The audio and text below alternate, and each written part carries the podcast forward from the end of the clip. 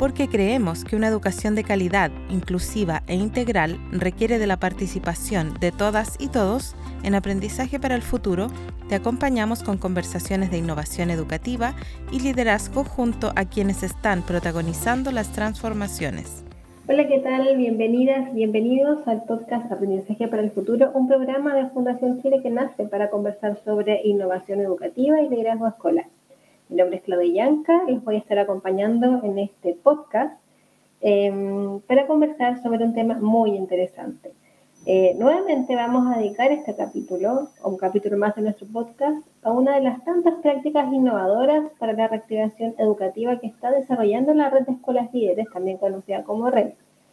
RED es una iniciativa con 15 años de vida que impulsa Fundación Educacional Arauco, Fundación Educacional Miembro Escondida, Fundación Chile y el Mercurio, que actualmente reúne más de 100 escuelas y liceos en contextos de vulnerabilidad de todo el país y están trabajando en colaboración para una mejora educativa. Hoy me va a acompañar nuevamente en este podcast mi compañero Pablo Casanova, que es jefe de proyectos de la red de escuelas libres. Eh, Pablo, cuéntanos cómo estás. Bienvenido.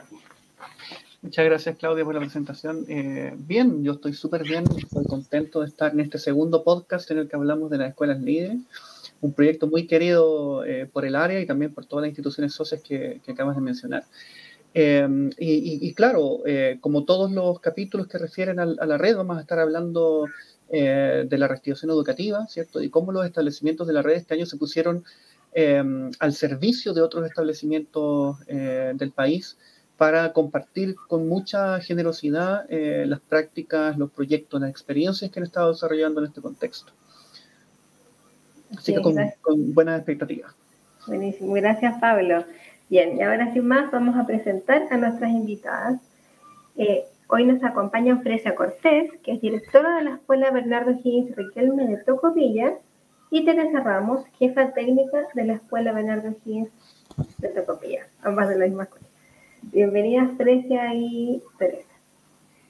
Muchas gracias eh, por estar aquí, por darnos el espacio para poder compartir lo que hacemos en la escuela. Y obviamente, ideal que otras escuelas también puedan hacerlo.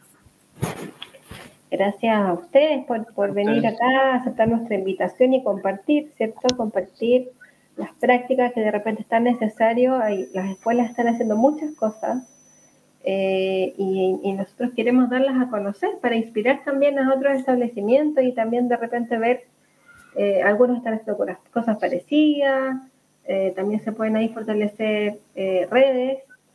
Entonces, bien, em, como estábamos diciendo ya en otros programas, sabemos que la reactivación de aprendizajes es uno de los ejes de la política de reactivación educativa del Ministerio de Educación. Eh, debido a la pandemia, estos dos años terribles que tuvimos, el aprendizaje de lectura, escritura y matemáticas se vieron muy afectados. Y, bueno, sabemos que ustedes en la escuela de Tocopilla desarrollaron una práctica en 2022 muy innovadora que se llama HERBAT, que es el acrónimo de hidratación, equilibrio, respiración visual, auditivo y táctil, y que busca preparar el cerebro de las niñas, niños y, jóvenes para facilitar el aprendizaje a partir de hallazgos del campo de la neurociencia. Entonces, eh, quisiéramos que nos contaran ustedes de qué se trata esta práctica y que nos cuenten para, para conocerla. Ya, Ya, dale. Teresita. Sí. Eh, bueno, como tú mencionabas, el tema de la pandemia, en realidad eh, el volver a retomar la presencialidad fue muy difícil, fue muy difícil. Y eh, nos dimos cuenta que uno de los procesos que más estaban al debe en el proceso de, retorno fue la atención. Los profes tenemos un mal, digo yo, que sufrimos diciendo eh, todos los días, no sé cuántas veces en el día, presten atención, presten atención, y la verdad es que esto después de la pandemia se acrecentó mucho más. ¿ya? Eh, bueno, dentro de lo que estudiamos y buscamos encontramos una práctica eh, que se llama ERBAT, que es un, un programa neurobiológico eh, que fue creado por un psiquiatra, Tomás Ortiz, el, que es español, en la Universidad Complutense de Madrid. Y él, bueno, propone este programa que, como tú muy, bien decías recién, es un acrónimo de hidratación, equilibrio, respiración, audición y tacto. ¿ya? son ejercicios que se realizan cinco minutos porque también pensamos en que tenemos este currículum que a pesar de que ahora solo nos preocupamos de los objetivos basales y en ese tiempo de los priorizados, ¿cierto? Eh, sigue siendo extenso de repente y los profes también nos preocupamos de eso, cómo cumplo lo, curricular que me demanda el ministerio, eh, si voy a estar dando tantos minutos de mi tiempo a lo socioemocional, tantos de minutos de mi tiempo a otro tipo de proceso, ¿ya? Encontramos esta rutina que solo son cinco minutos, ¿ya? Eh, con una serie de ejercicios Comenzamos con la hidratación. El niño tiene que, o la niña tiene que tomar dos sorbos de agua. Eso se hace en todos los niveles, como antes del inicio del día. Comenzamos, en realidad los niveles de transición. Comenzamos con niveles de transición y primero básico. básico claro. Esos fueron nuestros primeros cursos. Eh, este es nuestro segundo año. Y este año nos pusimos un poco más ambiciosas y eh, lo ampliamos a todos los niveles de la escuela. ¿Ya? Eh, sí, la práctica el año anterior, que fue el primer año de implementación, eh, lo teníamos en los niveles de transición primero básico y solamente en el primer bloque, ya es decir, de 8 a 8.5. Perfecto. Dábamos la, eh, la práctica. Como te contaba, comienza con hidratación. Eh, se le mandó a comienzos de año una carta a los apoderados pidiendo que enviaran sus botellitas con agua, ¿cierto? O los colegas también dentro de su sala que mantenían su bidón de agua para poder implementarlo. Beben uno o dos sorbos de agua eh, y luego de eso hacen equilibrio. Tienen que pararse, hacer el tipo de equilibrio que el profesor o la profesora eh, les diga, un pie, 10 segundos, cambio de pie, 10 segundos. Vamos buscando también innovar porque no siempre vamos a hacer el mismo tipo de ejercicios porque si no ya después se aburren. Bien, claro. Entonces hacen equilibrio con el compañero, pueden hacer equilibrio sentados, ¿ya? Van haciendo distintos tipos de equilibrio. Eh, el equilibrio es súper importante.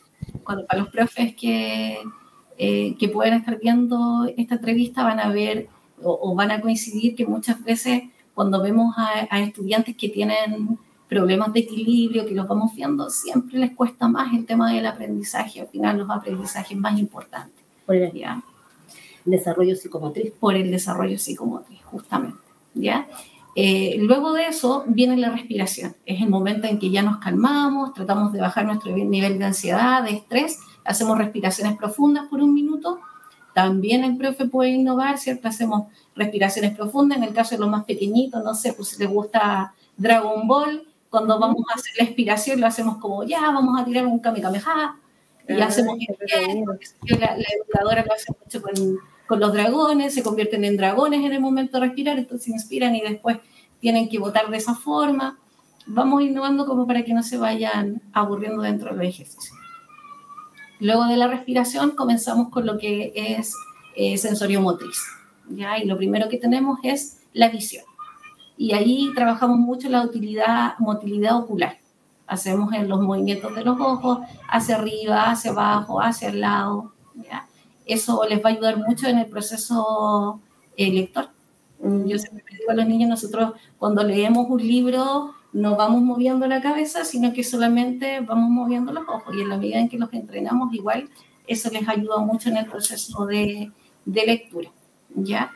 Eh, hace que los profesores también dentro de sus asignaturas, ahora que estamos con curso con niños más grandes, porque el año pasado nos limitábamos un poco a con un láser ir apuntando y el niño tenía que seguir el, el, rastro que íbamos haciendo con el láser, moviendo solamente los ojos y no, no su cabeza.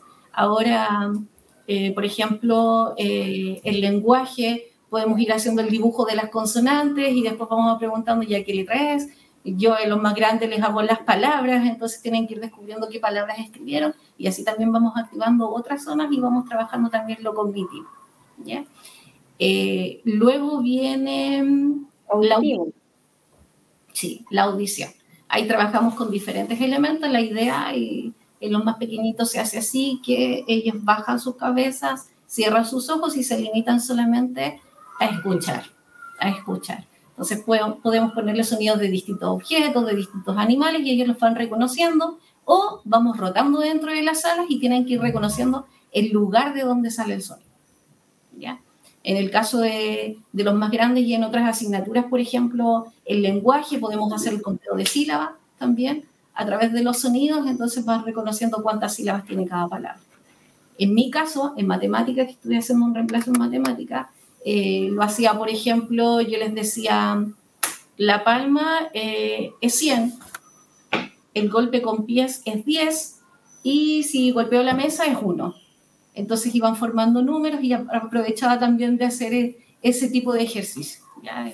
Que le, vamos poniendo, como dije recién, innovaciones como para que no, no se vayan aburriendo y también para que el profe de asignatura no sienta que es un tiempo que no está haciendo algo que corresponde a, lo, a su asignatura, a su currículum. Claro, lo están asociando entonces ustedes a las asignaturas de cada profe. Sí, pueden ir asociando las asignaturas. Y el último que nos queda es el tacto, táctil, la importancia de, de sentirnos y de, eh, de tocarnos de repente, ¿ya? Entonces, que despierta también otra parte, ¿cierto?, de nuestro cerebro también ahí en el sistema límbico. Entonces, en el caso de los más pequeñitos, ellos, eh, los niveles de transición, por ejemplo, eh, se estimulan tocando su cabeza, haciéndole un cariño al compañero, ¿ya? Pero también trabajamos el que yo pueda tomar la mano de mi compañera y esté mirando hacia otro lado sin hacer trampa y yo le pueda hacer una letra y ella tenga que reconocer la letra o el número, lo mismo con mi espalda, y así vamos trabajando el, el herbal. Y eso son cinco minutos. ¿Y esto es antes de cada clase? ¿De todas las clases o al inicio de la jornada? Cada clase. Ideal. Pero en la escuela se instauró el primer año en la primera hora. Ya. El inicio entonces. Una pausa activa. Es como una pausa activa. Claro. Claro, sirve como eso.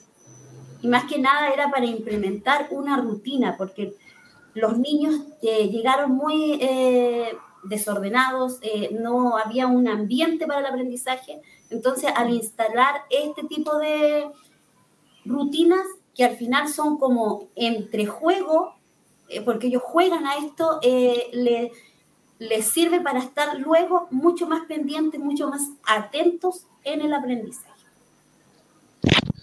Muy interesante como, como, lo plantean, suena súper entretenido. De hecho, me pregunto por qué no empezamos con una rutina Herbat antes de, este, de, esta entrevista. Pero, eh, incluso a veces, por ejemplo, cuando uno no tiene agua en un curso, uno puede eh, pensar, porque me ha tocado, y imaginemos que no estamos tomando un sorbo de agua helado y fresco y, y los niños, en realidad, eh, da para mucho. Ahora, el ideal es estar con el elemento. Claro. Claro, porque, la hidratación, entiendo, tiene que ver con algo biológico de estar activando. Sí, exactamente. La hidratación es muy importante. Si el cerebro necesita tres cosas para aprender: agua, oxígeno, glucosa. Si tenemos esas tres cosas, ya estamos listos y activos para comenzar. Eh, eso es lo que eh, le decimos siempre a los niños y la verdad es que es verdad. Cuando nos sentimos con dolor de cabeza, ¿cierto? Y tomamos agüita, se nos pasa. Se nos pasa.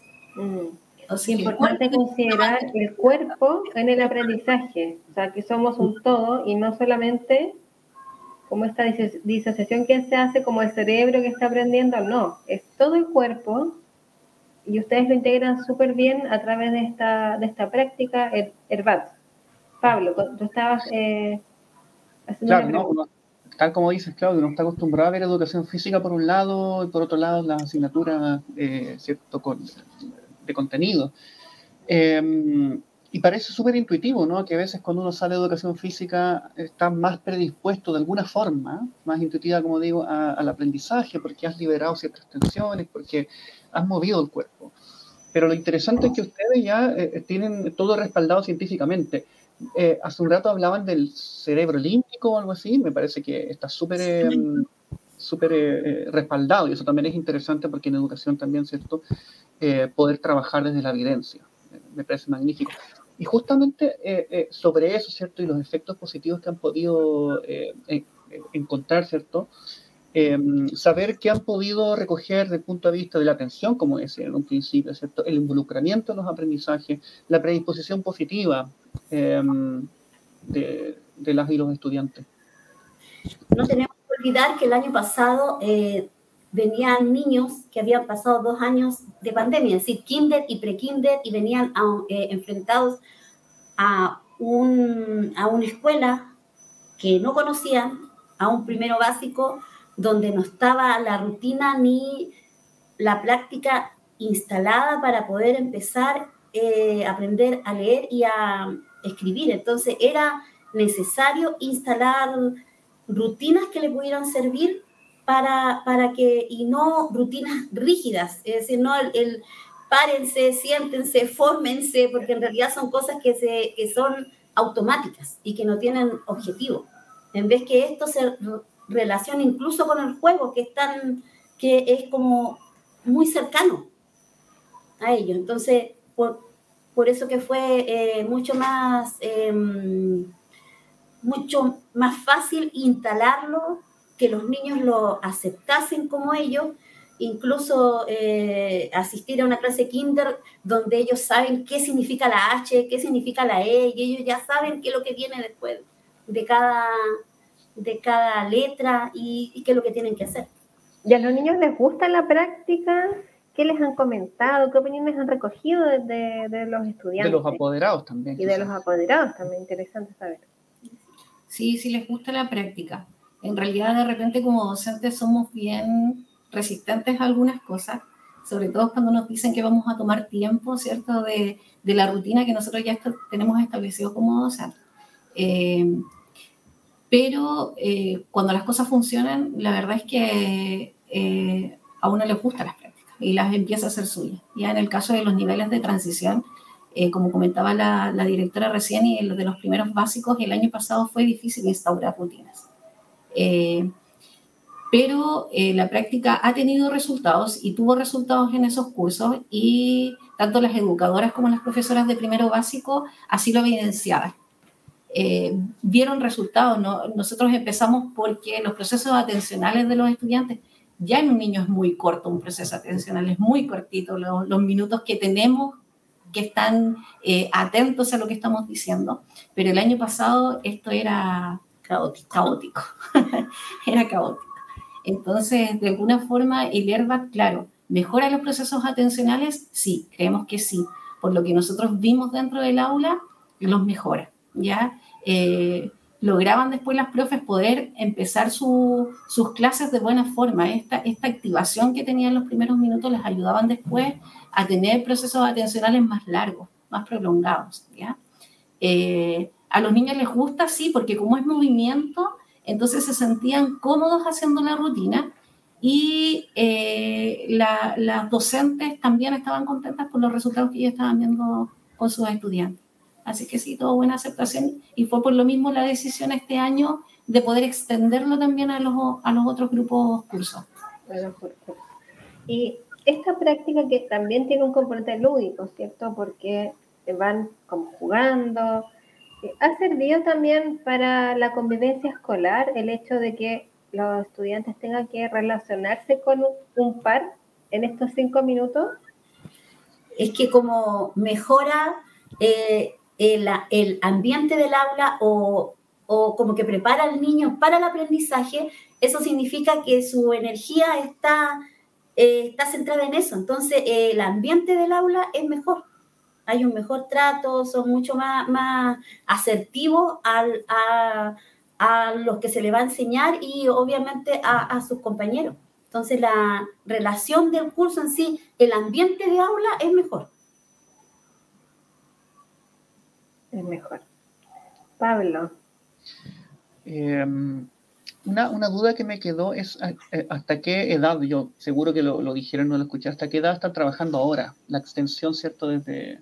Hasta octavo básico. Hasta octavo. Ahí saltaron de primero a octavo de un año al otro. Claro, somos... Wow. Oye, no. Felicitaciones. están, todos, todos los docentes ahí involucrados en en lograrlo. Esa es la idea, esa es la idea. también hay que decir, colega, que no se olvide del herba, porque hay algunos que llegan súper apurados, bien tienen, pero por lo general eh, están todos, ya saben de qué se trata la herba, saben que tienen que realizarlo y, saben que les va a servir, porque ya tenemos resultados previos. Claro. Y si ustedes el piloto. Los, eh, los segundos básicos, el ejemplo que tenemos ahora, que son los primeros que empezaron con el Airbag, son cursos mucho más normados, mucho más tranquilos. Eh, se genera un ambiente para el aprendizaje dentro del aula. Y, como docentes, como equipos directivos, ¿cierto? Todas las personas que intervienen en el proceso educativo, em, ¿cuáles han sido los aprendizajes? ¿Cuáles han sido las miradas que han surgido a partir de esto? ¿Cómo lo proyectan? Yo creo que un, aprendizaje súper, súper importante eh, que tenemos como equipo es el hecho de ser flexibles a cualquier cambio que podamos surgir. Y eso yo creo que lo enseñó la pandemia, sí, pero a fuego. Es decir, teníamos que cambiar, teníamos que adaptarnos, eh, no podemos tener eh, algo normado y que no pueda cambiarse si, si es, para, es para la mejora si es en beneficio del estudiante. Es decir, independiente a lo mejor eh, el estar tomando rutinas, el, salir del aula, el, que el aula no solamente sean cuatro paredes, sino que puede ser cualquier espacio de la escuela, incluso externo a la escuela, el compartir con otras escuelas también, es decir, el, el salir del entorno entonces, eso, eh, todas esas prácticas las hemos ido aprendiendo y, ido, em, ido cambiando nuestra, nuestra forma, porque siempre se piensa el aula, que la sala, que los asientos, que nos miramos las cabezas, o eh, qué es lo, lo, lo, que siempre se espera también, porque de repente viene un, un jefe del DAEM, por ejemplo, y encuentra un curso en el patio tirado en el suelo, que y para mí es un bello desorden, como dice algún, algún escritor por ahí, ¿me entienden? Pero eh, eh, hay que aprender y hay que ir eh, bajando esa, esa, es, ese pensamiento que el, que, el, juego también me enseña, que, que tenemos que ir, ir cambiando y ampliando el aula, no solamente las cuatro paredes. Buenísimo, hay que aprender que la educación es integral. Eh, a fuerza de, insistirlo, ¿cierto? Pero eh, también entenderlo con el cuerpo. Así que es súper importante. Sí, y más que nada que lo que se conversaba al principio, que obviamente eh, tenemos que ver cómo nos sentimos, tanto los profesores como los estudiantes. Entonces, estas rutinas o estas prácticas que van más allá del aprendizaje cognitivo, si solamente el intelecto deja mucho más huella que, que, lo que podrá hacerse en una clase formal, donde el profesor solamente dicte la clase y, y el alumno escriba, o cosas por el estilo. Mm. ¿Saben que me llama la atención también que ustedes la presentan como una mm, iniciativa de eh, reactivación de aprendizaje, desde luego que, favorece los aprendizajes, y también como revinculación y asistencia. Claro. Eh, ¿Cómo, cómo, cómo llegaron a, la, a, esa conclusión, cierto? O, qué datos o qué información tienen sobre... Eh, es que, por ejemplo, si el estudiante se siente motivado, si el estudiante se siente en un buen ambiente, se siente que es escuchado y que es considerado, porque incluso hasta ellos mismos pueden dar ideas de cómo, cómo, de cómo hacer el Edward que va a tener el día siguiente. Busquemos esto, escuchemos lo otro, toquemos tal cosa, eh, ellos se van a sentir mucho más motivados y van a tener el compromiso de venir a la escuela, pero va a ser un compromiso personal. Es decir, yo quiero ir a la escuela porque la escuela me gusta, porque la paso bien, porque me tratan bien, porque hay un ambiente donde él se siente no solamente el que recibe, sino que el que recibe y entrega también. Y, y que al final se construye entre todos. Exacto, entre todo la comunidad educativa, ¿cierto? Y mm, pensando en las, personas que nos están escuchando, quizás otros docentes o equipos directivos, y que les llama la atención esta, esta práctica eh, y la quisieran implementar, ¿qué, ¿qué pasos le recomendarían seguir? ¿Cómo hacerlo para poder implementarla? Primero, a lo mejor, aprender sobre la práctica. Acá Teresa nos trajo la práctica, ella, ella dijo, hay, hay una práctica que sirve, tal cosa. No sé, si educarse sobre esa práctica eh, y luego mm, motivar al resto, motivar al resto para que acompañe, porque esto tiene que ser una, una idea donde, o con metas compartidas, ¿ya? Tiene que ser un trabajo donde los docentes sepan que están trabajando con una meta en efectivo, que los estudiantes también sepan para qué se está haciendo, que los apoderados también se integren a esto y sepan que su niño tiene que llegar tempranito porque justito a las 8 va a empezar el, esta, esta práctica y si llega atrasado se la va a perder. Y así tiene que ser un trabajo entre todos, entre todos los que intervienen la escuela. No sé si tú quieres complementar, Teresita. No, eso yo creo que es la motivación y el atreverse. El atreverse, el querer innovar, el querer hacer cosas eh, nuevas, el no tener el miedo a perder estos cinco minutitos, son solo cinco minutitos, eh, donde sí voy a tener un cerebro más activo y sí voy a, a tener a mis estudiantes ahí con las ganas de aprender. Yo creo que, y, y otro que ustedes también nos decían en previas conversaciones que, esto no requiere mayor financiamiento. O sea, no, requiere ganas. Ganas, la botella ganas, de agua. Y ser, obviamente, ser muy perseverante. Sistemático. Sí. Ni financiamiento ni mucho tiempo también. O sea, tampoco, tampoco. Y documentación hay, hay escritos que se pueden buscar, entonces... Hay videos en YouTube, hay, video, hay, hay bastante eh, experiencia sobre esto.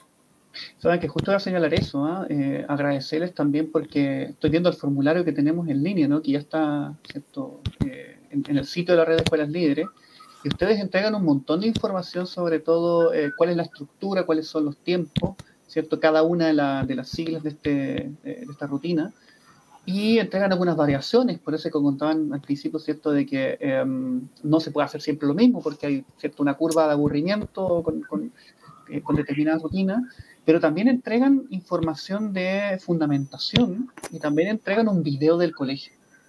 Sí. Así que no hay excusa para no enterarse. Es algo muy, muy, no es fácil, sino que es, eh, eh, se puede hacer se puede hacer. Yo, yo, creo que todo esfuerzo colectivo que haga una escuela para innovar, para mejorar prácticas y que vayan en pos del, de los niños es, eh, eh, ideal que se haga.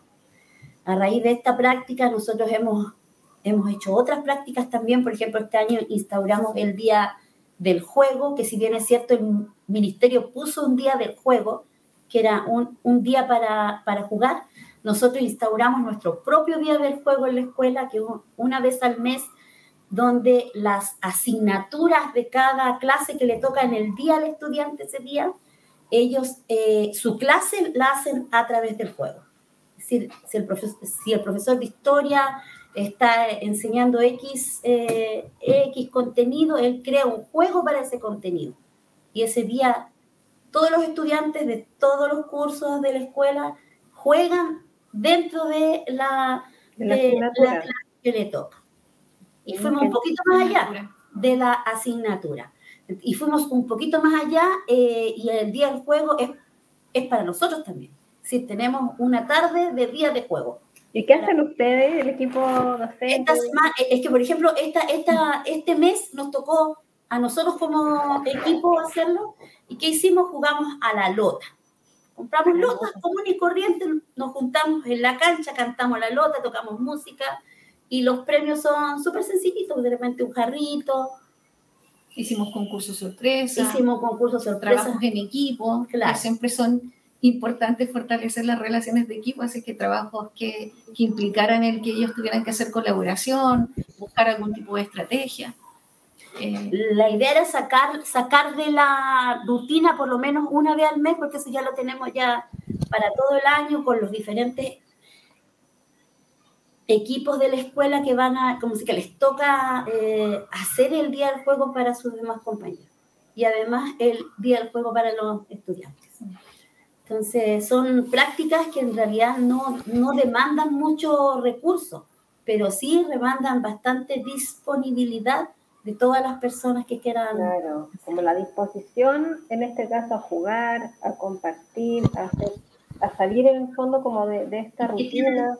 Y que tienen una misma meta en realidad, el hecho que los niños quieran venir a la escuela, que los niños, que, que los niños quieran aprender, que se generen buena, buen ambiente en el aula y, y también en la escuela. Y diversificar el aprendizaje, igual si podemos aprender de distintas formas muchas veces nos da miedo como nos, ponemos muy estructurados como profesores, queremos eh, ser muy expositores y, los niños de ahora nos demandan otras cosas. No nos demandan el mismo tipo de educación que nosotros tuvimos cuando estuvimos en la básica o en la enseñanza media, nos están demandando eh, ser otro tipo de profe.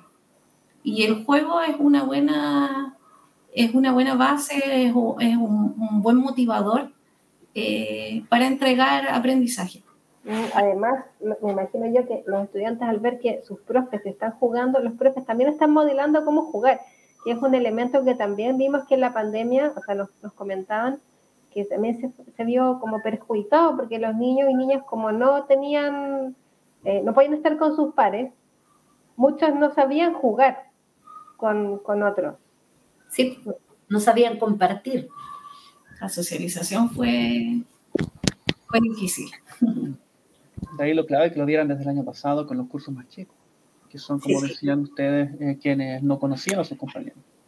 No, me costó bastante, pero en realidad después se normaron con toda esta práctica, sobre todo con la práctica HERBAT, porque hace que uno respire, que se llene de aire nuevo, que tenga otra mirada dentro del aula.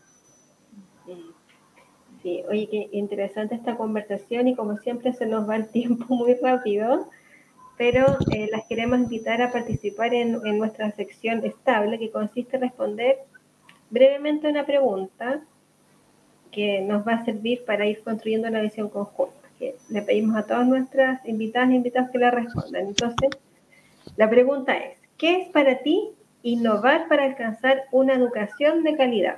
Grecia nuestros sellos de la escuela, uno, uno de nuestros sellos es intentar tener una escuela eh, nueva, es decir, una escuela que vaya cambiando y vaya innovando. Así que para mí el innovar es una meta dentro de la escuela, es una forma de poder adaptarse al nuevo tiempo, poder buscar estrategias siempre eh, para poder ir mejorando día a día eh, las prácticas de los docentes, cómo aprenden nuestros estudiantes y poder abordar todas las problemáticas que tenemos durante el día, que no solamente son de aula, son problemáticas de la familia, son problemáticas con los apoderados, violencia y un montón de cosas que se ven en, en las escuelas y que pueden, pueden solucionarse a lo mejor con nuevas prácticas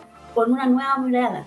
Porque si ya lo antiguo ya no, no, nos, no nos está resultando, ¿por qué no crear cosas nuevas? Y Teresa, para ti, ¿qué es innovar para alcanzar una educación de calidad? Innovar para mí es ir más allá. Es ir más allá de lo que ya conocemos, de lo establecido, es no tener miedo.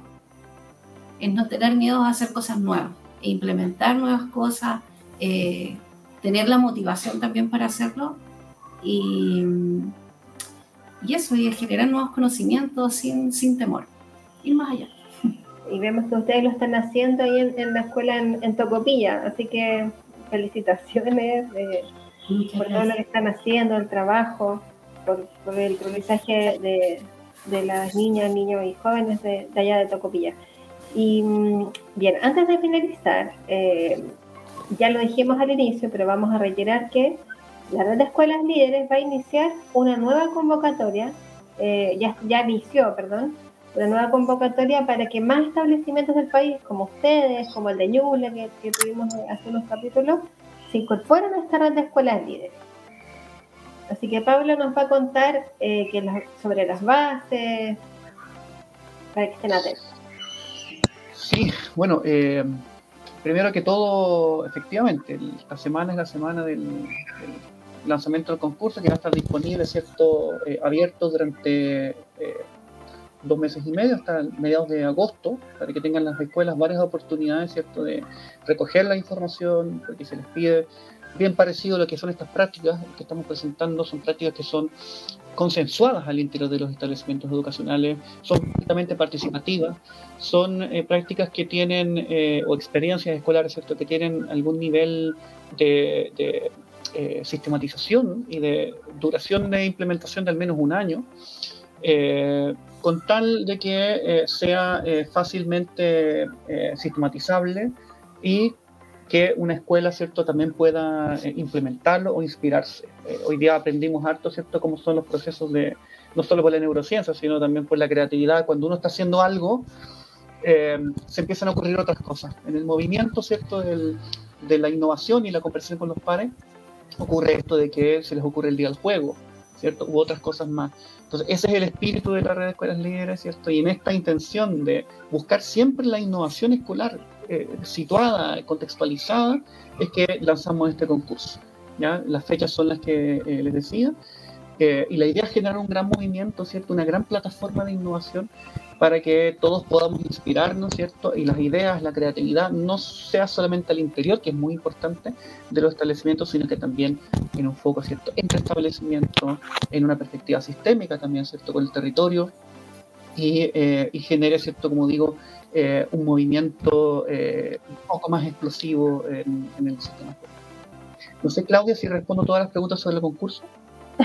Sí, no, solo agregar que van a poder ver las bases de la nueva convocatoria en www.escuelaslíderes.cl, donde va a estar, donde ya está el formulario de postulación, las bases, em, y la descripción también de, de, lo que tú mencionabas, de qué se trata la red de escuelas líderes. Em, solo me gustaría escuchar a, a que ya lleva, es, parte de, la red, ¿Qué, ¿cuál ha sido tu experiencia? Eh, ¿Qué nos puedes contar de, ser miembro de esta red? Ha sido una bonita experiencia. A mí me encanta compartir, ¿ya? Me encanta aprender también, ¿ya? Eh, y yo creo, eh, siento que, que si todas las escuelas tuvieran la inspiración de unirse, de compartir lo que saben, compartir lo que hacen, a lo mejor estaríamos mejor sitiados. A lo mejor nuestros estudiantes tendríamos muchas más, tendrían muchas más oportunidades para poder aprender con calidad, de mejor manera. Entonces, el abrirse en una red eh, de escuelas eh, es una oportunidad justamente para eso, para poder mejorar, para poder aprender, para darse cuenta de lo que falta, de nuestro camino que tenemos que recorrer, y eh, yo creo que ha sido una experiencia muy buena para nuestra escuela.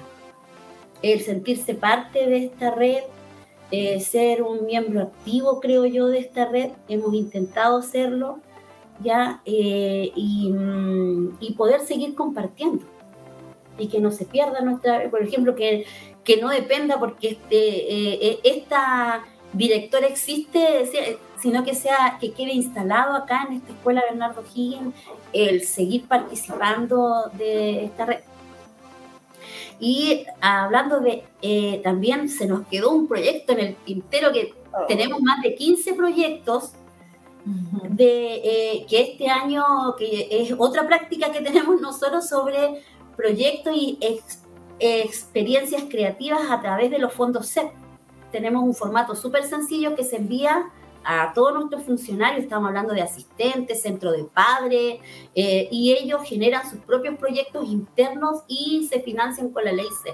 Y este año tenemos más de 15 proyectos que están dirigidos a diferentes áreas de aula, en convivencia, en extraescolar, y que nace de las bases, es decir, nace de los asistentes, de nuestros profesores, de los apoderados, para poder mejorar también nuestra escuela, la gestión de la escuela. Nos queda harto por hablar. Innovadores. Nos queda harto por conversar, Fresia. Así que... muchas gracias, Tesia y Teresita, por, por, estar acá, por compartirnos sus prácticas. Ya tendremos otra ocasión para seguir andando en, esta última que nos comentaban. Sí. Pero ya se nos fue el tiempo y llegamos al final de nuestro programa. Así que gracias por agradecer. No, gracias a ustedes. Muy, muy interesante su, su, lo que nos compartieron hoy. Em, y a nuestra audiencia, si, si quieren, eh, los invitamos a compartir sus ideas, eh, a prepararnos temas de conversación eh, para nuestro podcast, escribiéndonos al correo aprendizaje futuro.fsh.cl. Lo voy a repetir, aprendizaje futuro.fsh.cl. Y vamos a estar atentas, atentos a, sus mensajes, a sus propuestas de temas para eh, conversar en este podcast que tiene una finalidad, ¿cierto?, de siempre estar compartiendo lo que hemos hecho acá, la innovación educativa para eh, la mejora y que los estudiantes puedan seguir aprendiendo de manera integral. Así que me despido eh, y esperamos que nos puedan escuchar en una próxima conversación para la transformación educativa. Muchas gracias. Gracias. Muchas gracias. Gracias a ambas. Ya. Que tengan una buena tarde. También, muchas gracias. Chao. Chao. Esto fue Aprendizaje para el Futuro, una conversación necesaria para la innovación educativa. Escucha este y otros capítulos en Spotify, Google Podcast y www.educarchile.cl.